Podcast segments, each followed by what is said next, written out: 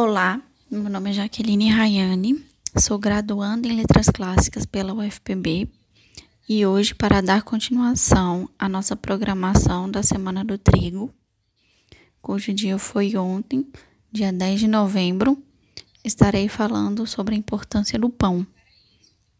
Para isso, estarei trazendo trecho de algumas obras importantes da cultura, tanto grega quanto romana, para vocês. Primeiramente, a gente pode trazer a etimologia da nossa palavra pão, que vem do latim panis. Podemos afirmar também que o pão, dos alimentos mais antigos do mundo, presente em diversas culturas, tendo o trigo como um de seus principais ingredientes. Sendo assim, gostaria de trazer um trecho da Eneida, o livro 1, versos 177 a 179. Logo, os troianos, conquanto ao quebrados da viagem, retiram o úmido trigo e os aprestos de séries, no intuito de a parte sã triturar com pedrinhas e ao fogo tostar alguns deles. Aqui a gente pode ver a descrição de um processo de feitura do pão. Além de ser necessário que se escolha a parte do trigo que se encontra sã, é necessário que esse trigo seja triturado e levado ao fogo para assim surgir o pão, que aqui está exercendo um papel alimentício no intuito de fortalecer os guerreiros através do banquete. Contudo, o banquete não serve apenas para os homens. Ele também pode ser feito em homenagem aos deuses como pode ser visto na Ilíada, no canto 1, nos versos 458 a 460, em que será realizado um banquete em homenagem a Deus Apolo. Depois que rezaram e atiraram os grãos de cevada, primeiro puxaram para trás as cabeças das vítimas e depois as degolaram e esfolaram. Esse trecho é um ritual de sacrifício ao deus Apolo. Porém, é importante lembrar que, embora o banquete seja em homenagem aos deuses, os deuses não se alimentam desse pão, como podemos ver no livro 5, versos 340 a 341 também da Ilíada, no momento em que te deu Fericipres. Aparecendo a seguinte afirmação: é que eles, os deuses, não comem pão, nem bebem o vinho frisante. É por isso são enxangues e têm o nome de mortais. Aqui a gente pode ver um fato dos que distinguem os deuses dos humanos, pois o alimento dos deuses é a ambrosia e o néctar, enquanto que os alimentos mais recorrentes referentes aos humanos é o vinho, o pão e a carne de animais. E isso pode ser visto no livro 8, nos versos 505 a 507, quando, durante seu discurso, Heitor ordena: Da cidade trazei bois e robustas ovelhas rapidamente. Providenciai vinho doce como mel e pão de vossas casas. E isso será realizado nos versos 545 a 547, como se vê. Da cidade trouxeram bois e robustas ovelhas rapidamente, e providenciaram vinho doce como mel e pão das suas casas. E a necessidade do alimento é tanta que, mesmo em momentos desagradáveis, como veremos, eles não deixam de se alimentar. Então, no livro 9, nós temos um momento em que Aquiles recebe a embaixada e, apesar de toda a sua tristeza, ele vai receber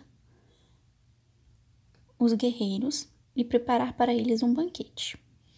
Então, nós temos nos versos 215 a 217 o seguinte: Depois de ter assado a carne e de a ter colocado em travessas, Patroclo pegou no pão e arranjou-o em cima da mesa em belos cestos, enquanto Aquiles servia a carne. E essa necessidade é trazida novamente no canto 24, dos versos 618 a 626, quando, tendo concordado em entregar o corpo de seu filho, Heitor, a Príamo, Aquiles, convida Príamo a pensar na refeição, pois nem mesmo Níobe, tendo perdido seus doze filhos, descurou a comida. Assim temos a fala de Aquiles. Pensemos então também, nós dois, ó ancião divino, na comida. Depois lamentarás teu filho amado, depois de o teres levado para ilha. Muitas lágrimas ele te causará. Falou, e com um salto o veloz Aquiles degolou uma alva ovelha, e os companheiros esfolaram-na e prepararam-na. Cortaram as postas com perícia e puseram-nas em espetos. Depois assaram bem a carne e distribuíram as porções. Automedonte pegou pão e arranjou-o em cima da mesa em belos cestos, enquanto Aquiles servia a carne. Sendo assim, a gente pode ver que tamanha é a importância do alimento e do pão na cultura deles, que mesmo em momento de guerra, como se encontrava Heitor, ou mesmo na presença daqueles que seriam considerados inimigos, como na situação de Príamo e Aquiles, ou do sacerdote e dos enviados por Agamenon que se reuniram para fazer um banquete em homenagem ao deus, é deixado de lado o momento do banquete. Aí nós passamos para a Odisseia, em que pode se retirar muitos trechos em que o banquete, no qual o pão está presente, é, é realizado como forma de hospitalidade. Então, primeiramente, eu trago o trecho do livro 4, dos versos 52 a 56, em que Menelau oferece um banquete. Uma serva trouxe um jarro de ouro com água para as mãos, um belo jarro de ouro, e água verteu numa bacia de prata. E junto deles colocou uma mesa polida. A venerável governanta veio trazer-lhes o pão, assim como iguarias abundantes de tudo quanto havia. E um trecho muito semelhante pode ser visto também no livro 7, nos versos 172 a 176, quando Alcino recebe Ulisses.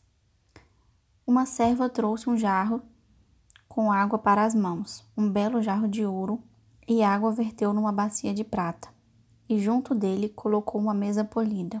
A venerável governanta veio trazer-lhe o pão, assim como iguarias abundantes de tudo quanto havia. Esses trechos nos mostram é, diversas ocorrências em que o pão e o alimento, né, frequentemente a carne e o vinho, vão estar presentes no cotidiano e o quão eles são importantes. Seja para um banquete entre amigos, entre inimigos, um banquete em homenagem aos deuses, através do sacrifício, ou ainda banquete para demonstrar a hospitalidade. E não para por aí. Quando a gente passa para a religião judaico-cristã, a gente vê que o pão também é muito importante nessa cultura. E ele vai chegar a abranger um sentido muito maior do que o alimento feito de trigo e de água. O que pode ser visto na conhecida oração Pai Nosso, em que se pede a Deus que Ele nos dê o pão de cada dia. O pão aqui não somente sendo esse alimento feito do trigo e da água, mas no sentido mais geral, se referindo a todo alimento, no intuito de pedir que nunca falte alimento, no geral. Além disso, a importância é tamanha que essa religião explica que Deus se fez pão para alimentar por completo a alma daquele que comunga, que tem contato com o seu corpo. Por fim, como o pão que nós conhecemos hoje em dia não se trata mais de um pão realizado com ingredientes simples, amanhã nós teremos um vídeo divulgado por nosso integrante Hamilton de Medeiros, explicando como se faz o pão que era feito naquela época da antiguidade clássica. Muito obrigada por ter escutado esse podcast. Até a próxima!